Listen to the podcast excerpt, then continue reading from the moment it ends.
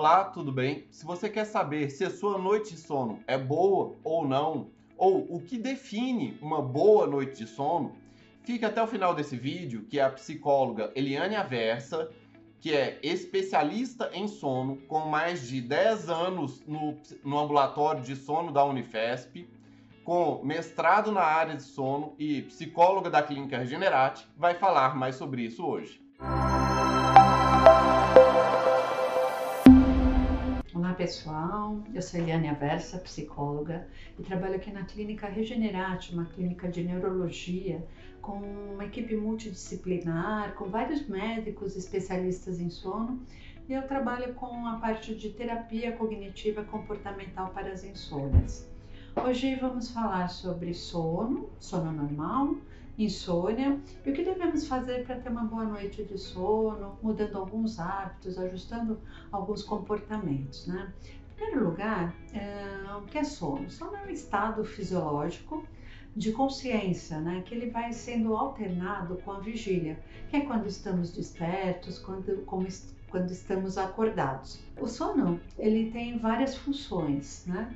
Uh, algumas delas que ainda nem sabemos ao certo, mas a principal seria de repor energia mental e energia física. Né? É, normalmente ele é precedido de uma sensação de cansaço, de esgotamento físico e seguido de uma sensação de restauração. Bom, ele é regulado pelo, pelo ritmo circadiano, né, que é o nosso relógio biológico, ou seja, ele é responsável para definir quais as horas que que vamos dormir, as horas que vamos acordar e a quantidade de horas necessárias para cada pessoa. Portanto, uh, esse o número de horas ele é bastante relativo, embora se tenha uma premissa de que seja oito horas por dia, por noite, né, que devemos dormir. Uh, tem pessoas que dormem cinco horas e passam o dia muito bem e sem sonolências, com bastante disposição, e outras pessoas que dormem muito mais do que isso e não se sentem bem, não se sentem restauradas. Então, se a gente fosse falar do sono, né, em termos de qualidade e quantidade, eh, não necessariamente a quantidade de horas é, é relevante ao nosso padrão de sono, mas sim uh, essa qualidade. O que seria uh, colocado dentro da qualidade? Se te, temos muitos despertares uh, durante a noite, se fazemos todos os ciclos de sono descritos como normais, se sonhamos, se aprofundamos o sono. Então, Uh, falando agora um pouquinho mais de insônia, né? Já que a gente conhece o que é sono. A insônia é exatamente uma queixa que o paciente nos traz, dizendo que não tem um sono bom, não tem um sono reparador. Eles têm cansaço, irritabilidade, alteração de humor, normalmente associados no dia seguinte, e uma, uma condição que muitas vezes começa a mexer com atenção, concentração e, e memória. É uma doença bastante prevalente e chega a atingir, em média, um terço da população. O diagnóstico da insônia ela é um diagnóstico clínico, ou seja, não precisa de exames para saber se uma pessoa tem uma insônia ou não, depende muito dessa queixa. Se o médico tiver suspeitas de outros distúrbios de sono associados, como distúrbios respiratórios, incluindo o ronco, apneia ou distúrbios de movimento, aí sim se faz a polissonografia, que é o exame de escolha para detectar uh, distúrbios do sono e é considerado o padrão ouro. Uh, a insônia, ela pode ser inicial, ou seja, a pessoa deita e não consegue pegar no sono, não consegue adormecer facilmente. E pode ser de manutenção ou de final de noite, né? Quando terminal, quando as pessoas elas têm um sono uh, muito fragmentado, vários despertares durante a noite, têm dificuldade a voltar a dormir ou têm um despertar muito muito precoce, elas acordariam né, muito antes do horário necessário para as suas atividades sociais. Né? Então, com isso, a gente está falando de dois marcadores biológicos importantes. A pessoa que tem uh, insônia inicial, ela tem ansiedade. Então, uma pessoa ansiosa, ela vai ter uma dificuldade, ela vai relatar que é muito difícil iniciar o sono.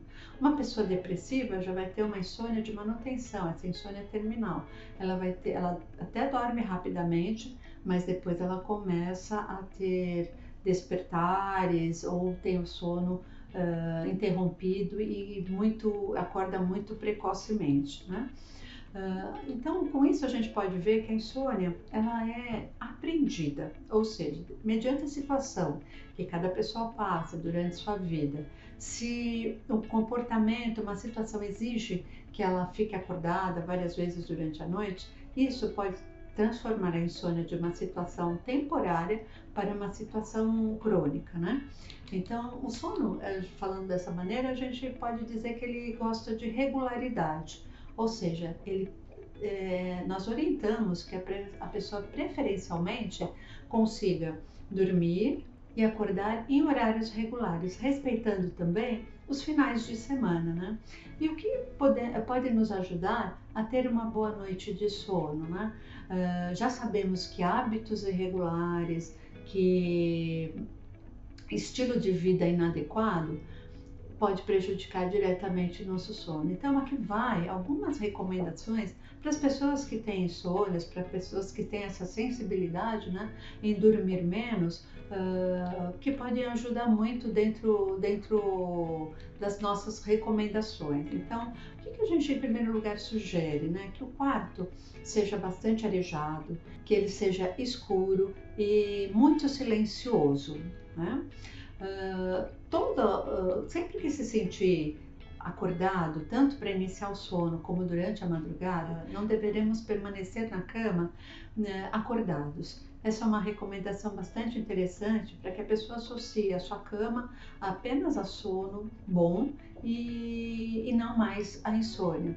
A pessoa deve deixar o, o quarto e ir para outro cômodo e fazer alguma atividade monótona, sem muito interesse, com pouca luz. Ao retornar uh, ao sono, ao se sentir sonolenta, deve voltar imediatamente para a cama porque o sono ele combina muito com relaxamento, né? Então, falando nisso, se você puder evitar filmes violentos, assistir TV até altas horas, com programas estimulantes como lutas, é, participar de jogos, tudo isso é, interfere demais no sono, né? E o sono prefere uma certa calmaria, né? Você já pode é, toda noite dar sinais para o teu sono dizendo que é hora de dormir. Então, o que seriam esses sinais?